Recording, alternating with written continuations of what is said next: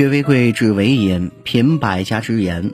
大家好，我是清大领导力的主播许科。今天分享的文章是：一只猪、一只绵羊和一头乳猪被关在一起，还有一位医生。这两个故事火了。微信搜索关注 T H L 调大课堂，免费进群组的学习，用学习的姿态步入状态。生活中，很多人喜欢站在自己的视角，以为很了解别人，自以为是的随便谴责批评别人，以为全世界就他自己是对的。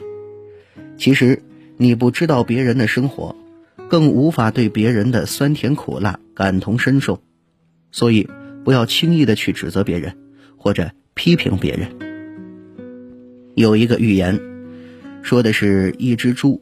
一只绵羊和一头乳牛被关在同一个畜栏里。有一次，主人抓住猪，猪大声嚎叫，猛烈的抗拒。绵羊和乳牛讨厌它的嚎叫，恼羞成怒的指责说：“你也太夸张了吧！他常来捉我们，我们并不大呼大叫。”猪听了回答说：“捉你们和捉我是两回事儿，他捉你们只是让你们的毛和乳汁。”但是捉住我却是要我的命。绵羊和乳牛听了都默不作声。这个故事的寓意很深刻，它说明立场不同、所处环境不同的人很难了解对方的感受。倘若我们善于站在别人的位置上看问题，就能从内心深处理解别人，更接近、更符合事实，也会让人与人之间。多一些慈悲之心，使别人易于接受，这样人与人之间的误会、矛盾就会少很多。换一个角度，你会发现，并不是只有你是这个世界的主角。千人千样，每个人都有自己的故事，每个人都是自己故事里的主角。不管故事是平淡无奇，还是曲折坎坷。每个人都有自己不同的故事，或悲伤，或幸福。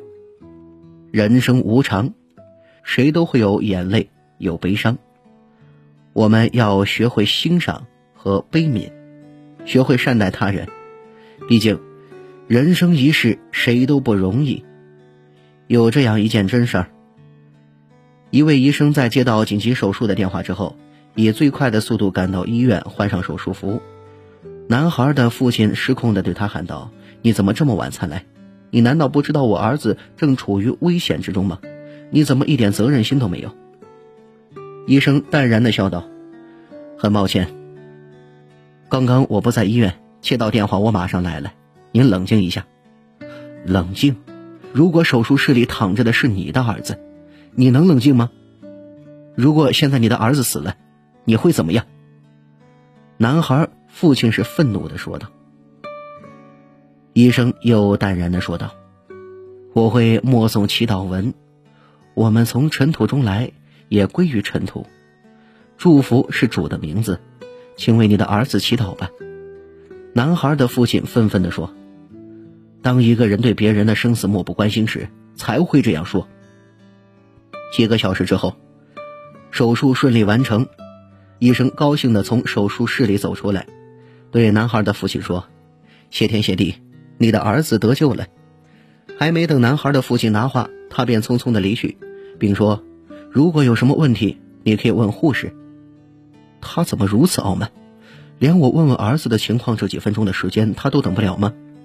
男孩的父亲对护士愤愤不平的说道。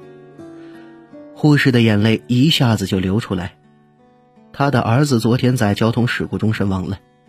我们叫他来为你儿子做手术的时候，他正在去殡仪馆的路上。现在他救活了你的儿子，要赶去完成他儿子的葬礼。这个故事说明，你不知道别人的生活，请不要随意的去指责。别人的生活发生了什么，他们正在经历着怎样的波折和磨难，站在自我的立场的你，可能并不知晓。你所看见的只是表象而已。不要轻易的指责别人，因为我们没有足够的智慧，去知道别人生活里的喜怒哀乐，去真正体谅别人的酸甜苦辣。每个人因为立场不同，所处的环境不同，很难理解对方的感受，所以不要一味的去指责批评，否则只会带给人伤害。一个真正有文化修养的人，能够用慈悲心和包容心去成就别人，其实也是在成就自己。佛语云：“一花一世界，一叶一菩提。”这是何等的境界！其实做到这一点一点都不难，做到善待他人、体谅他人。便能在这世俗世界中得到内心的宁静。有句话说得好，幸福并不取决于财富、权力和容貌，而是取决于你和周围人的相处。你想做个幸福快乐的人，那么就从善待他人开始吧。好了，文章听完了，有什么想法记得给我留言，欢迎分享给您的朋友们。我们下次见。